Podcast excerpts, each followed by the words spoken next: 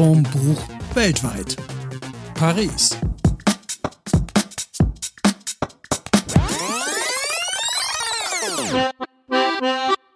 Hallo zusammen zu einer neuen Folge von Schussform Buch weltweit, einem Spezial zur Corona-Krise. Heute zu Gast haben wir Annette aus Paris. Wir beide kennen uns ja seit unserer Zeit am KIT, als wir als wissenschaftliche Mitarbeiterinnen dort waren. Wir haben immer sehr lustige Abende beim Pub-Quiz verbracht und sind auch gern mal über den Werderplatz über eine kleine Absackerbar nach Hause gegangen. Magst du dich vielleicht einfach mal selber noch kurz vorstellen?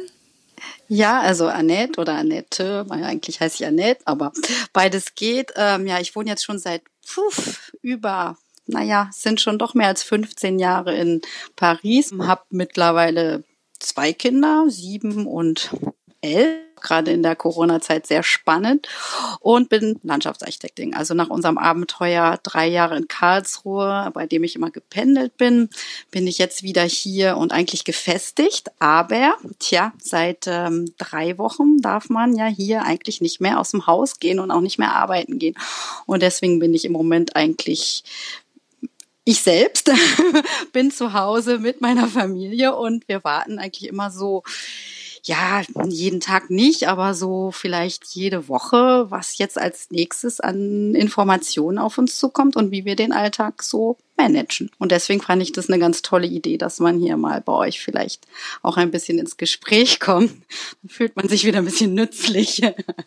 ja. Okay, dann kommen wir direkt zu unserer wichtigsten Frage, weil es, wir machen ja eigentlich einen Literaturpodcast und diese Weltweitnummer ist jetzt nur so ein Special, um das ein bisschen aufzufangen, was gerade auf der Welt passiert.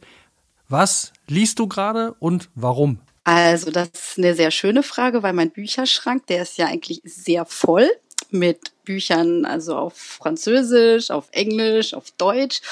Und ja, dann war natürlich, also so ein, nicht mehr aus dem Haus gehen dürfen, hieß ja dann auch, man darf nicht mehr in die Bibliothek gehen. Und dann musste dieser riesen Büch, das riesen Bücherregal mal her. Und dann bin ich daran gegangen und hatte mir, als ich noch in Karlsruhe im letzten Jahr war, so ein paar Bücher mitgebracht. Und da habe ich mich an den Apfelbaum von äh, Berkel, also Christian Berkel, genau. Das ist ein deutscher Schauspieler und das, also er hat so seine, die Geschichte seiner Familie ähm, aufgearbeitet. Und zwar fing das Buch damit an, dass er als Kind sich an einen Apfelbaum erinnert im Garten seiner, seiner Eltern, an, an denen er sich irgendwie ja immer festgehalten hat, wenn es auch so manchmal Familienfeste oder Familienkrisen gab, dann hat er irgendwie diesen Apfelbaum, das war so sein zentrales Element, was ihn immer an seine Kindheit erinnert hat.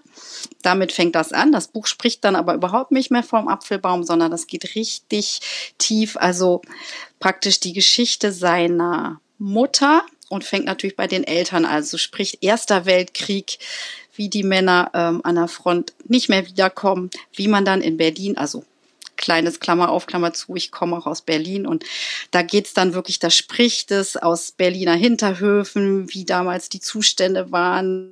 Dann kommt auch ein bisschen jüdische Geschichte hinein und dann geht es wirklich auch mit, ja, nicht gerade Flucht, also aber so ein bisschen aus dieser raus und ja, dieses ganze Buch zu lesen in einer Zeit, wo dann hier ähm, von Krisen gesprochen wird, fand ich sehr spannend. Also ich glaube, ich habe es in zwei Tagen durchgelesen und hat mich sehr gefesselt und es war ein schöner, ein schöner Sprung auch mal wieder. Ja, deutsche Geschichte, aber ja aktuelle Geschichte auch, weil der, der das Buch geschrieben hat, der ist ja noch unter uns. Also es könnte auch ein Verwandter von uns sein oder man könnte den kennen und das fand ich ähm, ja ziemlich gut. ja, das habe ich gelesen und danach war das Buch äh, zu Ende und es geht mir immer so, wenn dann ein Buch wenn man ein Buch, was, wo man so gefesselt wurde, zu Ende ist, dann weiß man erstmal gar nicht, was man lesen soll.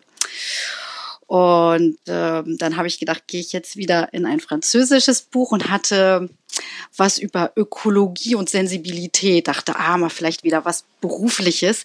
Hab da so fünf Seiten gelesen und dachte, nee, ich glaube, das passt jetzt nicht. und dann habe ich ein Buch von Sven Regner noch liegen sehen, was ich noch nicht gelesen hatte. Die hatte ich nämlich früher auch alle mal gelesen. Neue Fahr Süd und der kleine Bruder. Und das heißt jetzt Magical Mystery, glaube ich. Fängt ganz leicht an und ich glaube, das ist jetzt so ein ganz guter Übergang. Jetzt geht's wieder in unsere heutige Zeit, äh, spielt in Hamburg und Berlin. Und ich glaube, das ist so ein ganz guter Ausgleich denn so mit schwerer Kost, also über vielleicht den Sinn der Klimakrise jetzt zu lesen, das war mir dann doch ein bisschen zu viel. Ja, ich hatte mal das Glück, das fand ich ganz, fällt mir gerade ein, äh, als Herr Lehmann rauskam, das erste Buch von, von Sven Regner. Da bin ich nach ja. Berlin gefahren und habe ein Interview mit dem gehabt äh, zu diesem Buch und habe dann das Ei. Buch auf der Zugfahrt von Köln nach Berlin gelesen Aha. und bin auch durchgekommen in den vier Stunden. Und dann habe ich mich gefragt, und das fand ich halt super, weil ich das mal machen konnte. Da ist ja eine Gestalt, die verschwindet dann. Also so ein Typ, der, ich weiß nicht mehr, wie der hieß, Bär oder so, irgendwer so ein ganz kantiger. Ah, ja, ja. Der wurde nachher mhm. im Film, wurde der von dem Regisseur auch äh, gespielt. Und das war so ein Typ, der, der Standsatz war immer, du brauchst Elektrolyte. Deswegen hat er immer Ach, Salzstangen offen. Ja, ja, ja, und der ist aber verschwunden am Ende des ersten Bandes. Und dann bin ich halt in Berlin gewesen, habe das Interview zum Buch geführt und habe dann Sven Regner, ich meine, wann hat man schon mal die Chance, direkt den Autor zu fragen, wo man das Buch gerade gelesen hat, was das denn jetzt mit dem Typen ist? Und er meinte, ja, wüsste auch noch nicht und so, hätte ihn aber auch schon gewurmt. Und ich dachte immer so, Autoren wissen das alles schon und haben das so komplett schon im Kopf, aber der meinte auch so, nee, aber er hat auch überlegt, ob er dem noch ein eigenes Buch gibt und so. Weiß ich jetzt nicht, ob da was draus geworden ist. Ich habe das danach nicht mehr verfolgt, aber es fand ich sehr mhm. lustig, dass man da mal irgendwie direkt den Zugang Ja, also ich glaube, das ist, also das war jetzt jedenfalls ein ein ganz guter Übergang. Deswegen habt ihr Glück, dass ich auch gerade was Deutsches zufällig gelesen habe. Aber ich meine, man hätte ja auch ein französisches Buch erklären können.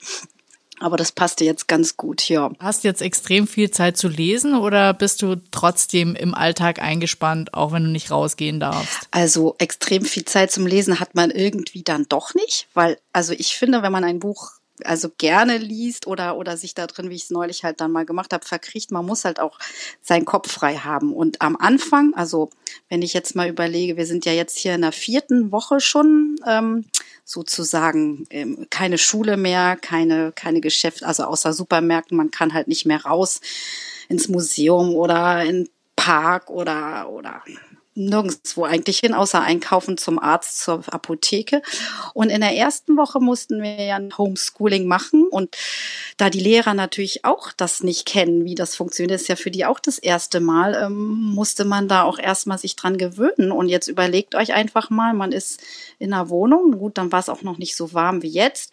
Äh, man muss eine sechste Klasse und dann muss man eine erste Klasse machen. Und nebenher muss man aber auch ja noch dann Mama sein, also sprich irgendwie irgendwie einen kleinen Streit schlichten oder was zu essen machen oder sich mal um selbst, sich selbst kümmern. Und das war, also die erste Woche haben wir, glaube ich, gefühlt nicht viel Schulprogramm gemacht. In der zweiten Woche, da hatte man das Gefühl, dass auch die Lehrer das ein bisschen besser organisiert hatten. Also dann hatten wir für den, also den Grundschüler, der Erstklässler, hatten wir dann so einen Blog und dann konnte man sich jeden Tag so Aufgaben runterladen. Und für die Sechsklässlerinnen haben die das so ein bisschen, also pro Fach haben die dann das Schulprogramm auch über auf so einen Server geladen. Ja, aber das ist natürlich dann für einen Erwachsenen, also wenn ich mir überlege, ich bin Studentin und muss mir mein Programm selber einteilen, das geht. Aber für, also wenn man elf Jahre jung ist, jetzt das Schulprogramm so regeln, wie sie es in der Schule tun würden.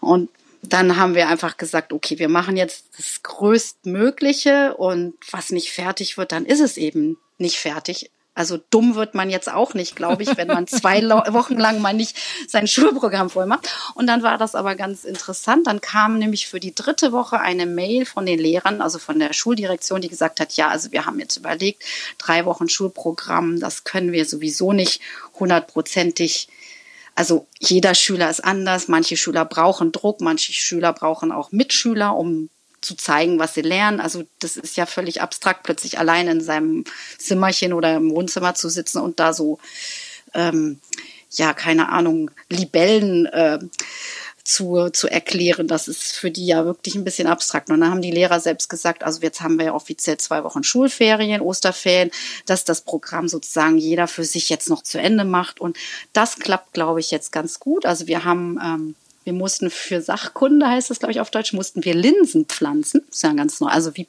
keimt eine Pflanze? So, Jetzt hatte ich aber keine Linsen zu Hause. Und dann gab es in meinem ersten Supermarkt keine Linsen mehr, weil das gehörte zu dieser Hamsterware. Dann habe ich eine Woche gewartet, bin im nächsten Supermarkt. Es gab immer noch keine Linsen. Und dann habe ich endlich im Bioregal in einem anderen Supermarkt, da gab es dann wieder Linsen. Und da habe ich gleich drei Pakete gekauft. Und jetzt haben wir ähm, ganz viele kleine Joghurtbecher mit verschiedenen hohen Linsenpflanzen. Sieht ganz nett aus, ist jetzt ein kleiner Osterschmuck und gleichzeitig haben wir das Schulprogramm damit abgehakt. So, und ihr werdet jetzt Selbstversorger, oder? ja, also ob da die Linsen dann jetzt was, also ob man die dann essen kann, weiß ich nicht. Ja. Mal ganz kurz gefragt, was hamstert der Franzose denn? Bei uns ist es ja komischerweise Klopapier, Hefe und Mehl als wären die Deutschen jetzt so ein Volk von Bäckern geworden und äh, vertragen wahrscheinlich die Hefe nicht und müssen ständig aufs Klo. Ja, also äh, was hamstert der Franzose? Also Außer der Linsen? Franzose an sich, also ihr werdet lachen. Natürlich waren hier die Witze über Klopapier, Nudeln auch sehr groß. Also also Nudeln im Supermarkt so Nudeln sind auch gekauft worden, aber der Franzose an sich, der hamstert natürlich Wein.